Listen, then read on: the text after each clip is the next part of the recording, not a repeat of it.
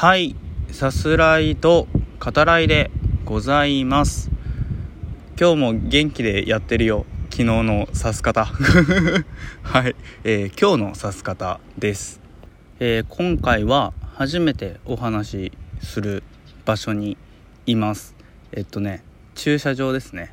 えー さすらったんですよ。ちょっと収録場所を求めてね、うん、で河川敷行ったんだけど今日ね風が強くてでまあ水辺ってまあ強いじゃないですか。うん。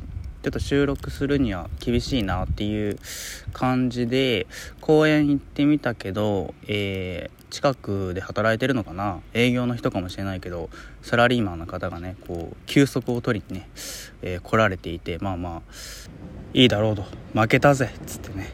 休める時にねあの休みたい場所で休んだ方がいいっていうことでもあるのでうんあのまた移りましてで今ここ駐車場ですね。ほんとこう何て言うのかな。名もなき駐車場っていう感じですね。うん車が多くいますよね。当たり前だけど。あの車のなんつうの車体というかえっとなんか人の顔っぽいですよね。あのナンバープレートが口であのヘッドライトが目でみたいな。小さい頃ね車ってこう人の顔みたいだなと思ってあの見ながらね遊んでたのを今思い出しましたね。思い出すと同時にだから今車に囲まれててだからすごいあまたの車にこう睨まれてるみたいな状況だなってこともね 思うんだけど。はい。でねえっ、ー、と今日発表というか、えー、配信等されたっていう言い方でいいのかな、えー、バンプ・オブ・チキンの新曲ですね「クロノスタシスが」えまあ、発表されましたね。うん。でこれ収録しているもう数時間前か、うん、に、え、ダウンロードして聴き始めたんですけどまあいいっすね。っていうかあの今回の曲は、えー、劇場版の「名探偵コナン」ですね、えー、今週の金曜日からかな公開される「ハロウィンの花嫁の」えー、主題歌になってますね。うんあの僕ゼロの執行人は好きだったので今回も安室さん関連の回ですよね。うん楽しみだなと思ってあの見たいなとは思っていますね。うんまあコナン人気ですからね。今回もその興行がどこまで行くのかなっていうそういう興味もあったりするんだけど。でえっとクロノスタシスですよ。まあめちゃめちゃ良くてそのコナンの予告編をね映画館行くたびにさ見てそこでちょっとかかるのであいい曲だなと思ってあのずっと楽しみにねしてたんですけど。メロディーもいいんですけどあの歌詞ですね。あの前回ちょっとねまたお話しさせてもらいましたけど僕、まあ、実際にこう経験したしんどいことですよね。うん。をちょっとこう思い出したりしてうん泣きましたよね。泣いたよね。はい。泣くわっていう曲ですね。うん。改めてねその音楽も時間なわけでその時間の中でさまざまなね思いや、えー、記憶をね巡らせることができるからすげえなって すごい素朴にね、うん、思いましたね今日ね。うん、あの今回の曲もあのこれからずっとね聴き続ける5分20秒になるんだろうなっていう感じがします。はい。でえっと話題としてはちょっと前3日ぐらい前ですか？あのプロ野球ですね。えっと千葉ロッテマリーンズの佐々木朗希投手ですよ。完全試合ね達成しましたね。もうなんつうの？世界中があっぱれっていう感じだけど。ちなみにあの野球わかんないよっていう方にお伝えすると完全試合っていうのはそのピッチャーが、えー、相手の、えー、バッター、まあ、ヒットをね1本も許さないだけではなくて、えー、フォアボールも1つも出さない、えで味方のエラーもない。つまりそのあらゆる形で1人もねあの出塁させることを、え許さなかったっていう。だからまあ完全な試合ってことになるんだけど動画で見ましたけどあれはやっぱ打てないよね。あの相手チームオリックスですけどいいバッターめちゃめちゃいるんですよ、うん、去年の首位打者もいるもんね、まあ、ホームラン王もいるか。連続奪三振数も、えー、これまでの9つから大きく、えー、記録塗り替えて13ですよね、うん、その三振の取り方がえげつないですよね。その空振りだけじゃなくて見逃し三振あのすごいバッターたちがこういう三振するんだっていう衝撃も、うん、ありますよね。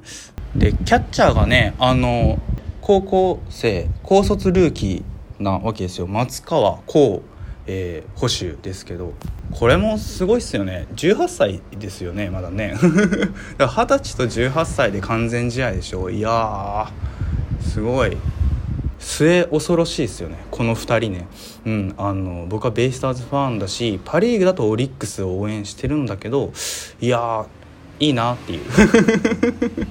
いい選手だなっていうね。羨ましいなっていうね感じはやっぱしますよね。でもやっぱ育て上げたっていうのがあの素晴らしいですよね。あの2年ぐらいかな。で佐々木投手もねあの去年と比べてもちょっとフォームがまた変わったというか体をこうより折りたたんで投げるフォームに変わってる気がしますけど見ててもこうなんか安定感がね増した感じがしますね。はい。あのこれからもやっぱめちゃめちゃ楽しみですよね。うん。というわけで、えー、今回の本題ですね。僕あのね映画を見ていてその作中に出てくる家が好きなんですよ。うん。あのまあ、美術っていうかセットでねあの作られてたりすることも多いしアニメ作品だとね当然まあ設計してあの書かれたものなわけじゃないですか。作り手のねこう、まあ、想像力であったりあと偏愛も感じさせますよね。うんなので、えー、まあ個人的にはなりますけど、えー、ここに住みたい、えー、部屋あるいは場所が描かれた、え映画トップ5ですね。を今回上げてみようと思います。はい、えー、まずは5位ですね、えー、先行のハサウェイ からもうあれですね。トップ5企画はハサウェイをどう出すかっていう、うん、そんな感じになってきてるな、うん、けどあのハサウェイたちが泊まるね高層ホテルありますね。高級な、うん、もういいんだけどなでも僕はあの高所恐怖症なのであれだけこう高いね場所にこう住むっていうのはちょっと難しいということであの基地がね途中出てきますね。あの船に乗って、えー、無人島かな、うん、あの古い、えー、基地があったであろう、えー、島が出てくるんだけどこう草木やツタでこう覆われた、うんえー、海の上のえー、まあ、基地というか廃墟ですよね。でもこう中はあのピカピカのねハイテクでみたいな感じで、まあ、そこもフェチズムがねこう刺激されたっていう感じなんだけどそこの基地ですね。はい。あのあそこの端っこの方でこうひっそりとこうねいてわっつってね人を驚かせてみたいなっていう。うん。なんだそれは。はい。で4位は、えー、香港映画ですね。香港の、えー爆泣き映画ですよね「少年の君」から主人公の一人ですね、えー、少年シャオベイの、えー、住んでいる家ですね。あのあれはね何て言えばいいんだろうな。住宅地の中にこうポカッと開いた穴のような空間があってそこをこう下っていくと、えー、シャオベイの、まあ、家部屋があるんですよね。うん、で、まあ、地上で暮らしていけてないっていうのは、えー、彼の貧しさを表す、まあ、ある種こうメタファーとなる部屋でもあると思うんだけど貧しいんだけどこうどこか快適さも漂うそんな部屋なんですよね。それはそのシャオベの持つ自由さというかね自由な生き方をこう象徴してる気もしますけどうん、いいんですよね。なんかねそのあの部屋で、えー、チェンニェンとね、えー、過ごした、うん、愛おしい時間ですよね。あの改めて思い出してもこうグッとくるなって思います。で、えっと、3位はね、えー、ウエストサイドストーリーですね、えー、マリアの、えー、住む、え家ですね。てかね僕集合住宅が好きなんですよね。あの住んだことがないからちょっと憧れもあるかもしれないんですけどああいうこう狭い空間だけどこうそこに暮らしてる人たちがアイデアを出して工夫してね心地いい場所にねしてるのを見るとすごいいいなって思いますね。あのバルコニーもやっぱり最高ですよね。うん。はい。で2位が、えー、フレンチディスパッチのえー、ディスパッチ社の、えー、建物ですね、うん、あの冒頭にパーンってこう、えー、その建物がね出てきて、えっと、あれは裏面なのかな、うん、あの階段が、えー、上の階までね続いているますけど、えっと、ギザギザのねこう1階ごとにこう左右にこう行ったり来たりする階段ですね、うん、そこをこう給仕のねキャラクターがこうちょこちょこちょこってこう上がっていくところもすごいキュートだけど毎日ねあのビルというか建物に、えー、帰っていけばこう心躍るなみたいなねそういう感じがありますね。うん、で1位が、えー「竜とそばかすの姫」ですね。主人公すずが暮らす家ですね。細田作品に出てくる家はぜひ注目してほしいですね。広々とした、えー、風通しのいいデザインと機能性のバランスですね。毎回その異様にって言っていいぐらい、えー、凝った作りですね。はい。ではまた。